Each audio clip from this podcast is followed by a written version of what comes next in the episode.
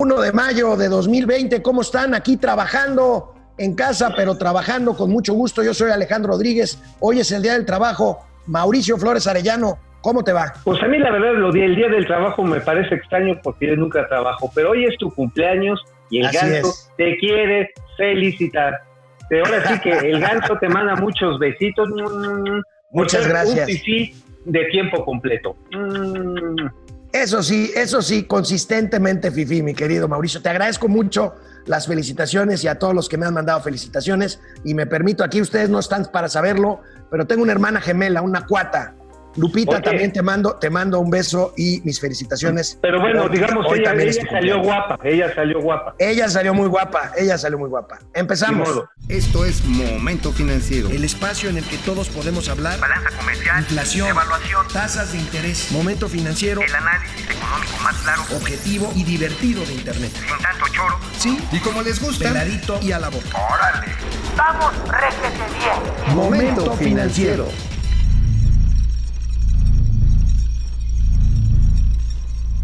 Pues amigo, antes de empezar con nuestro guion que tenemos preparando un par de horas, eh, una última hora. Fíjate que la Asociación esta de Mexicanos Unidos contra la Corrupción acaba de eh, revelar que el IMSS, el Instituto Mexicano de Seguro Social, asignó un contrato por 31 millones de pesos para comprar 20 ventiladores a una empresa Cyber Robotics. ¿De quién creen que es? ¿De quién crees? ¿De quién crees? Pues me imagino que de nuestro querido, siempre bien ponderado Manuel Barney. Bueno, es de su hijo, es de su hijo, hay que decirlo.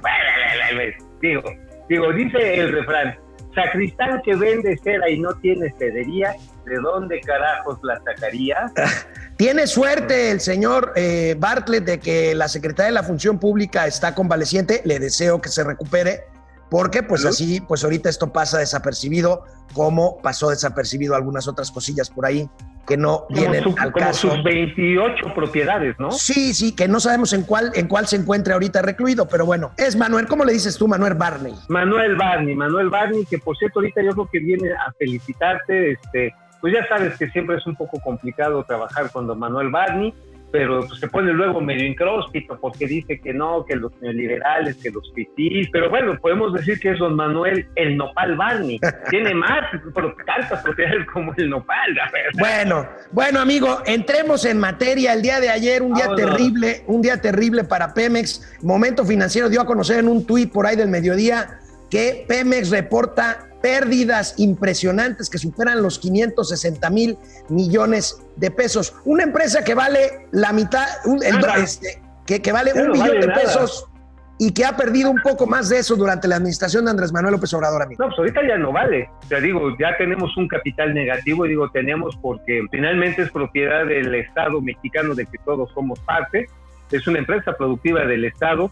Ahora, Fíjate que muchos amlovers, seguidores de, López Obrador, mucha gente que está a su favor, se ha quejado una y otra vez del FOBAPROA después de que el presidente sacó a colusión que él para nada iba a rescatar a, los empresarios, que él no quería otro FOBAPROA. No, pues ya tiene uno. O sea, hay más, hay más pérdidas con, con Pemex, 593 millones de dólares en un solo trimestre, que lo que costó o lo que ha costado el FOBAPROA a lo largo, pues prácticamente de 12 años, un poco más que es de 521 mil millones de pesos. O sea, ya costó más en un solo trimestre. Pemex es todo el fuego de ese tamaño. Algunos datos, amigo. Pemex ganó dinero todavía, bueno, había perdido, pero en 2018 ganó. Y de allá para acá ha perdido el total de su valor, que es un, billón de pesos, un poco más de eso.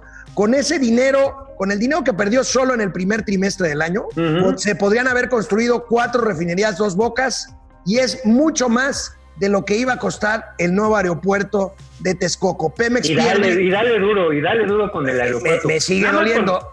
nada más porque es tu cumpleaños no te digo que eres chillón, pero O sea, amigo, ¿podemos decir que la 4T quebró a Pemex? Hmm, ya venía quebrada. Pemex, eh, de hecho, la reforma energética que se hizo el año pasado con Enrique Peña Bebé, pues la idea era, pues precisamente evitar que la quiebra fuera más tan rotunda y que tuvieran la posibilidad de asociaciones con privados, pues ir recuperando su posición de capital. Sin embargo, al suspenderse esta reforma, al no haber entrado, tampoco entró en vigor como, digamos así, con todo el ponche de la administración pasada. pero ahorita sí podemos decir que una serie de eventos desafortunados pues sí le están, la están llevando a la quiebra acelerada.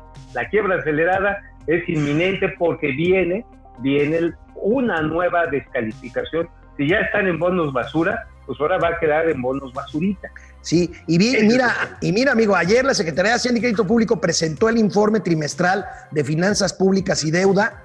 Eh, ahorita vamos a comentar qué tan optimistas se ven, muy optimistas, pero sobre Pemex, pero sobre Pemex, para el tamaño del boquete que estamos hablando, el subsecretario de Hacienda y Crédito Público, Gabriel Llorio, me parece que es excesivamente optimista. ¿Por qué no vemos lo que dijo ayer Llorio? A ver, ¿qué dice yo? Bueno, ha habido mucha discusión sobre si eh, tenemos que hacer o no un lanzamiento de un paquete de estímulos como otros países lo, han estado haciendo. Hay muchas, hay mucha diferencia en lo que otros países, sobre todo los avanzados, pueden hacer. Hay que recordar que Estados Unidos se financia prácticamente casi el 0%. Europa sus tasas de interés están al 0%. Japón sus tasas de interés están al 0%. Nuestra deuda no está al 0%. Por lo tanto, eh, como responsabilidad no solamente fiscal, sino también con responsabilidad hacia las generaciones futuras, estamos tratando de evitar la contratación de deuda para lanzar eh, un paquete de estímulos que pueda no ser eh, implementado con, con, con rapidez. Lo que sí estamos haciendo es identificar las acciones que más podemos realizar de manera rápida e implementarlas de manera rápida. Y esto ha sido a través de utilizar el andamiaje y la infraestructura que actualmente tiene el gobierno a través de los programas de bienestar para poder, primero, en una primera etapa, asegurarnos que los individuos que enfrentan una restricción de, flujos de ingresos eh, y que viven el día a día tengan, tengan capacidad de afrontar esta contingencia. En esta primera etapa, es lo que estamos, es lo que estamos haciendo. Eh, en una segunda etapa, si esto, etapa, si esto se prolonga, es probable que va, se van a tener que tomar decisiones relacionadas con un paquete de incentivos mayor. Lo que estamos privilegiando es la rápida ejecución y la rápida implementación. Bueno, pues ahí está la puerta abierta, amigo, para eventual contratación de deuda. Evidentemente sí hay un tono, pues, este, optimista, pero híjole, este, pues yo creo que sí se va a tener que hacer una ampliación presupuestal. Bueno, pues vamos a ver qué pasa. Canal 76 de Easy de lunes a viernes, 4 de la tarde, en Spotify, Momento Financiero, con Alejandro Rodríguez y Mauricio Flores Arellano. Bueno, amigo, pues cada tres meses, cada mes se presenta el informe de finanzas públicas y cada tres meses, junto con el informe, hay una conferencia de prensa. Ayer salió, como vimos, Gabriel Llorio, subsecretario de Hacienda y Crédito Público. ¿Por qué no vemos qué más dijo? ¿Qué más dijo Gabriel Llorio sobre estos temas. A ver. Que es importantísimo. Eh, Pemex es una empresa que enfrenta eh, retos muy importantes, pero también hay que recordar que los retos, eh, estos retos son pasajeros, son, son circunstanciales. sí, obviamente va a depender también de cómo se comporta el precio del petróleo, pero si las economías empiezan a, acelerarse, si las economías empiezan a reactivarse, lo que vamos a empezar es a, ver un, un regreso a la normalidad y lo que trataríamos es que entonces Pemex pueda eh, poder eh, puentear o poder sortear esta, esta contingencia de la misma manera que otras empresas eh, lo están haciendo. Mira, amigo, ¿quién te vino a saludar? Manuel, Barney. Manuel Barney. Ajá, sí, que, se quiere mucho. ¿qué, ¿Qué tiene que ver Manuel Barney con Pemex? Está quebrado y, que, Llorio dice que es pasajero. Él le va a meter una lana, ¿verdad, Manuel? Dice que sí, que él le mete una lana, que él tiene con qué, porque pues son igual de dinosauritas las dos empresas, ¿no? Pues sí. y Don Manuel. Bueno, y CFE, ¿no? Y CFE, que dirige Manuel Barney. Bueno, amigo, sobre la amenaza de los gobernadores que tú has comentado ampliamente aquí en Momento Financiero, de revisar el pacto fiscal, o sea, cómo se reparten los dineros de los impuestos entre los estados de la República, el subsecretario dijo lo siguiente. A ver. Obviamente sí, algunos gobernadores han expresado su intención de revisar el sistema de coordinación fiscal. Hay que recordar que el sistema de coordinación fiscal también ya tiene eh, varios años que ha estado, se ha estado implementando. Eh, no considero que una emergencia sea el mejor momento para revisar un pacto de esta, de esta naturaleza. Creo que es una discusión que amerita eh, tanto varios niveles de gobierno como varios actores. Y, creo que tendría que ser en un ambiente muy diferente al de una contingencia alguna contingencia tanto sanitaria como con el impacto fiscal que, que se genera. Bueno, pues se está tratando de mantener el control de las riendas. Ciertamente es una situación muy complicada, pero también hay que reconocer que si no se hubiera dado esta situación extraordinaria, difícilmente se hubiera puesto sobre la mesa el acuerdo de coordinación fiscal, que no es el pacto federal, es el acuerdo de coordinación. Ahora, pues si ya está en la mesa, hay que discutirlo, obviamente hay que esperar mejores condiciones, incluyendo recaudatorias, pues para que lo podamos abordar de una manera coherente y que no se genere un problema que no queremos todos. Así es, amigo. Pues vamos a pasar lista hoy primero de mayo a ver quién ya se despertó. Saludos. Eduardo Martínez, Pemex será degradado a bonos basura radioactiva. sí, pues sí. Va que vuela, Jorge, eh, que Jorge. Alberto Torres, un poco de alcohol adulterado para celebrar al cumpleañero. Muchas gracias. Ya no hay. Ya, no, ya se me acabaron las reservas. Sí, sería bueno tantito alcohol eh, del 96. Oye, ¿te puede destilar, te puede destilar de, este, de ahí de agaves que tengas ahí en tu casa, ¿eh? Bueno, Lulú GB, un felicidades, Alex. de chayote para que te acostumbres. Muchas gracias. Patricia Canseco, feliz cumpleaños, Alex. Muchas gracias, Pati. Alberto Cañongo, ¿a cuántos fondos en contra de la corrupción equivale la pérdida de Pemex? A, pues ya. ¿A cuántos fondos? Yo- creo que se refiere a los 500 mil millones que según esto iba a sacar de la corrupción Andrés Manuel. Ah, Pues pues es ya casi, es es una casi vez. lo mismo. Es casi lo Más. mismo, ¿no? Es Un más, poco, un poco más. un poco, un poco más, más. sí, con 93 mil millones de pesos más. Fer Rangel, ¿podrían mandar a Pemex a concurso mercantil o a proceso de quiebra? No, porque es una empresa No. pública. Eh, bueno, Exactamente. me no refiero entraría. a pública, no que cotice en bolsa, sino una empresa del Estado.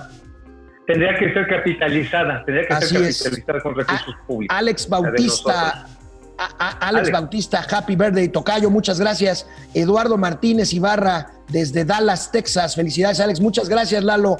Itzel. Fuentes, el que siempre sale ganando es Carlos Slim, pues ganó el tramo 2 del Tren Maya, ¿no? Pues sí, oye, ¿qué no era de la mafia del poder? Digo, Sí, acuérdate que sí, le sí. decían, a Telmex le decían Carlos San Charles, ¿no? Porque Carlos San siempre, siempre se especuló que Carlos Salinas le había dado la oportunidad. Carlos Slim es un empresario muy audaz, sin lugar a dudas. Ahora, luego si quieres lo platicamos, pero yo creo que está pagando por ver, ¿eh? El tramo que agarró es un tramo súper complicado, ¿eh? Sí, sí. Ahora, ¿cuánto vale ese tramo? Es una lana, ¿no? Sí, le metió cerca de 15 mil, 14 mil y pico de millones de pesos, Válgame pero. Pero acuérdate, el, el presupuesto que tenía establecido Fonatur era de 17 mil millones. Es decir, dejó sobre la mesa prácticamente mil millones de pesos. Y además, el costo ambiental de hacer las reparaciones ambientales en la zona, porque hay que recordar que pasa a una zona muy sensible que se llama Ceiba Playa. Y después entra por la parte sur de lo que es la reserva de los Petenes, allá por donde está Telestum. Entonces, esa es una zona muy frágil de suelos muy complicados que le van a sacar canas verdes y yo creo que aquí fue para quedar bien con el prestigio. ¿eh? Bueno, pues vamos a ver. No es para ganar lana. no para Vamos a ver, Juan José Medina Ordaz, eh, desde Sombreret, Zacatecas. Jesús Ruiz, Chuy, desde Oaxaca, qué gusto, Chuy. Qué gusto, ¿cómo Gracias por tus felicitaciones. Pedro Reyes, gracias. eh, feliz cumpleaños, Alex, muchas gracias. Pedro Jo- Jorge Classing, felicidades, Alex, muchas gracias. Aleida Chavarría, buen día, jóvenes. Gracias por lo de jóvenes. Gracias, los jóvenes en, ya. en YouTube, Arturo, Arturo Camacho, buen fin de semana. Es puente, yo no sé para qué sirve. Este puente sirve para ir de la sala al, ref- al- al refrigerador y de regreso, ¿no? Oye, pero también sirve para que te des una vuelta por las recámaras y tengas una bonita vista en el balcón. Está bien. Javi Rodo, ya deben de cerrar Pemex, liquidar sindicato y abrir con otra, otra con diferentes condiciones. Creo que se está acercando ese momento. Fíjate que efectivamente una de las soluciones es crear un buen Pemex y separarlo del bad Pemex, ¿no? Sí. El good Pemex y el bad Sí, Pemex. sí, sí, sí. estamos llegando a estas circunstancias. Gerardo Palma, Alex, feliz cumpleaños, muy buen programa, contundente y profesional. Muchas gracias, querido Gracias, Gerardo. Oye, pues pasemos a, pasemos a lo siguiente. Fíjate que me Ah, gustó el tono de Arturo Herrera. Arturo Herrera, eh, vamos a ver ahorita un par de partes de, de la segunda transmisión que hizo de la entrevista que le hizo Carlos Puch en Milenio A ver, viene, viene, viene al el secretario de Hacienda. Yo creo que lo hacemos después del corte, amigo, pero pues el secretario de Hacienda reconoce que los apoyos no alcanzarán para todos. Bueno, eso es una Bueno, verdad. Eso es una verdad, Bueno, pero ¿no? bueno, pero ya la verdad también eh, le tronó el Instituto Nacional Electoral, le tronó el chicote al presidente y le dijo que también no vamos a hablar de eso. Que no podía meterle su firmita porque estaba mandando cartas con su firma. Dijo, Ujú. señor, eso es proselitismo. Dijo, bueno, está bien, no lo voy a, no lo voy a seguir haciendo, no lo voy a testerear. No, no, no es que testeree, señor presidente, es cumplir la ley. Es Así cumplir de- la ley, cumplir el mandato de un organismo en línea. Ahorita vamos a ver eso también. Bueno, amigos, pues eh, gracias por conectarse. Este día festivo, 1 de mayo, Día del Trabajo, día de mi cumpleaños. Muchas gracias por todas Mándele sus una chela al señor Alejandro Rodríguez, que ahorita sí se están cotizando cañón, ¿eh? Están caras. Bueno, es que ya no hay. Bueno, No, volvemos. caras. Canal 76 de Easy, de lunes a viernes, 4 de la tarde y en Spotify. Regresamos. En la segunda parte de la entrevista con nuestro amigo Carlos Push de Milenio Televisión, el secretario de Hacienda reconoció, amigo, que los apoyos no alcanzarán para todos. A ver. A ver, bien. Al final no les va a tocar a todos. O sea, porque ni siquiera, a diferencia de otros países, nosotros no tenemos un sistema único de identificación, no sabemos dónde están todos los mexicanos. Es decir, la- los alemanes lo hicieron muy sencillo, lo- Estados Unidos lo hizo a través del número de seguridad social, etcétera. Pues es una de las grandes diferencias que hay entre, desafortunadamente, entre los países desarrollados y los países en desarrollo. Bueno, pues es un reconocimiento a una realidad que es que pues, México no tiene una gran capacidad de recaudación. Ahora, el problema es que ahorita están recaudando, pero a la, a la gacha, a la gacha. Están llegando requerimientos, ampliaron las capacidades fiscales o de fiscalización a muchos funcionarios más. Entonces la cuestión es que están rascándole hasta por debajo de todo, porque los ingresos petroleros van para abajo, porque la recaudación habitual del IVA y el ISR se ha caído y ahorita pues es Oye, exprimirlos. Amigo, hasta, hasta el IEPS, hasta el IEPS, si se venden menos cervezas y hay ley seca en algunos estados y se venden menos Ah, bueno. vinos y licores y no hay gaso y tampoco se consume gasolina, pues el IEPS también se cae, ¿no? Sí, entonces pues nos están agarrando, pues ¿te acuerdas tú de esta caricatura muy bonita de la época de Disney, la dorada en la que salía Robin Hood? Sí, claro. Y el peque ajá, y que precisamente el rey Juan se la pasaba exprimir a todos los súbditos, pues, este, pues por ahí va, ¿eh? Por ahí va, digo, bueno.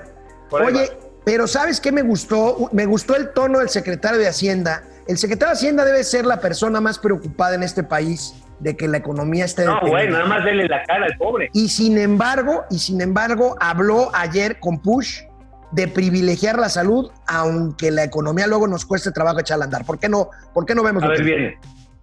Mi primera preocupación tiene que ver con el ámbito de salud. Nosotros no podemos permitirnos el lujo de que haya mexicanos que mueran porque no son atendidos. Están muriendo gente por esta epidemia, pero está muriendo gente que fue atendida. Lo que, lo que en una función de solidaridad, y este, y este es un fenómeno que con todo lo trágico que ha sido, está sacando la responsabilidad colectiva que, que hay de todos lados, incluyendo del Estado, de los ciudadanos, del sector privado, la responsabilidad colectiva de quedarse en casa para no contagiar a los demás, aunque uno pueda ser un agente, no es mi caso, pero un agente joven en un buen estado, en un buen estado. E- Esa es mi, mi primera preocupación. La segunda preocupación que está ligada a esta es que si nosotros somos exitosos en el controlar la epidemia, cuando se abra la economía, se va a abrir de verdad. La experiencia de haber visto lo que ha pasado en otros países fue que en la medida en que no iban controlando la epidemia, la iban cerrando cada vez más y con medidas más fuertes. Es decir, hay países donde se prohibieron las reuniones de más de dos personas. Entonces, eso quiere decir que la economía cerró no el 35%, sino el 75%, el, el 80%, el, el 80%. Entonces, el impacto económico se da más fuerte si no se puede controlar la curva. Entonces, por eso, aunque parece paradójico en las reuniones internas eh, que tenemos a veces, el secretario de Hacienda es el que está proponiendo que seamos serios en el control y no de que empecemos a abrir en lo que podría ser una apertura prematura de la, de la economía. Pues sí, efectivamente tenemos un riesgo sanitario fuerte, todavía no sabemos bien a bien cómo se va a combatir el coronavirus. Ayer, este, antier hubo un pronunciamiento muy importante en uno de estos laboratorios que está investigando, que se llama GILAD, habla de que ya está trabajando con éxito sobre un mecanismo terapéutico, pero las vacunas todavía tardan va, o van a tardar y por lo tanto exponer a la gente a salir este, pues es bien complicado porque los contagios o los nuevos contagios, pero al mismo tiempo con una realidad innegable. Ayer consulta Mitofsky revela que ya subió a 43% el porcentaje de mexicanos que dice que tiene dinero para menos de 15 días. Entonces, esta es una situación en la que estamos Híjole. en la tragedia de tener que proteger la salud o tener que comer. Así es. O sea, esa Bueno. es la disyuntiva. la Esa es la gran llegando. disyuntiva que la planteó muy clara el secretario de Hacienda con mucha empatía. Que bueno. Sí, claro. Bueno, amigo, Ojalá. el día de ayer celebré, el día de, de ayer celebré que los, que los contrapesos. No, celebré que los contrapesos funcionen, amigo. Por lo menos en estos momentos. Diputados de oposición se comprometieron a no dejar pasar la iniciativa que le otorga discrecionalidad al presidente de la República en el manejo del presupuesto. Veremos cuánto aguantan. Hoy votan por primera vez. Está eh, la primera plana de reforma, hoy lo dice muy claramente, eh, de que pues van por frenón al superpoder presupuestal del presidente. Hoy es la primera, es la primera votación de la comisión permanente. amigo, hay cañonazos de muchos millones. Este es un cañoncito, se le va a decir, le va a llegar y decir, oiga, mi señor diputado de oposición, ¿cómo ve uno de esos con hartos ceros? Vamos a ver, ¿eh? Digo, los coordinadores parlamentarios están precisamente pues, este, tratando de componer esta situación, de que no avance el megacuerdo de los superpoderes. Sin embargo, mira, la billetiza, no nos hagamos, también en la, en la época del PRIAN y el prianismo se utilizaba. Soy, yo estoy seguro que va a aparecer un Judas. Oye, no sé y- por qué. o favores políticos. Y favores políticos. Por ahí hay un diputado entre los 14 estos en los que está el peso de esta decisión que quiere ser gobernador de Durango. Entonces, este, pues en Mm. una de esas, ¿no? También favores políticos, ¿no? Eh, Bueno, favores políticos, si no van untados con billete, es pura, es pura demagogia. O sea, la verdad es que van. Bueno, Entonces, oye, amigo. tanto, yo sí creo que va a haber un Judas, o dos. Ojalá y no, bueno, mira, la, la buena noticia es que por el momento parece que no, pero la, la- es la buena. La mala es que la sesión permanente va a sesionar, eh, la comisión permanente va a sesionar cada miércoles de aquí hasta agosto. O sea, de aquí hasta agosto en cualquier momento pueden, pueden obtener ese voto que les falta, convocar al periodo extraordinario de sesiones y aprobar este asunto. Y a mí me parece Pues sí, finalmente está esa posibilidad. La verdad, amigo, hay que reconocer que las posibilidades de cabileo con un buen cachete, pues sí, efectivamente pueden tener estas, es- estos impactos no deseados. Ahora, eh, el, a ver, Fran, tenemos un video, ¿no? Mira, decías tú, decías tú de esta carta que acompañaba los créditos del IMSS a empresarios del Mm. presidente de la República. El INE bateó al presidente, dijo que no es posible porque es proselitismo y esto contestó el presidente el día de hoy. Entonces, como esa es la palabra, pues era nada más una carta explicando qué eh, eh, tienen que hacer y por qué les tenemos confianza. Y firmaba yo la carta, ponía mi nombre. No les gustó este, que yo pusiera el nombre, que estaba yo haciendo proselitismo político. Entonces ya se tomó la decisión de quitar eh, mi nombre. Bueno, pues qué necesidad había de finalmente pues hacer esto, ¿no? De ponerle Oye. a todo su nombre. Ahora, eso también le pone un antecedente, ¿sabes qué? A las cartas que le están mandando a, de recomendación de los chicos que salieron Así es. de, este, de las becas de los ninis. Pues, Bueno. también es proselitismo, ¿no? Pues amigos y amigas, feliz puente, feliz fin de semana. Quédense en casa, todavía falta. Pásenla bien. Pásenla bien. Nos vemos el próximo lunes. Esto es Momento Financiero, Economía, Negocios, Finanzas y algo de guarradas de Mauricio Flores para que todo el Que el ganso los acompañe. Nos vemos el lunes. Nos vemos. Vamos, réjete bien. Momento Financiero.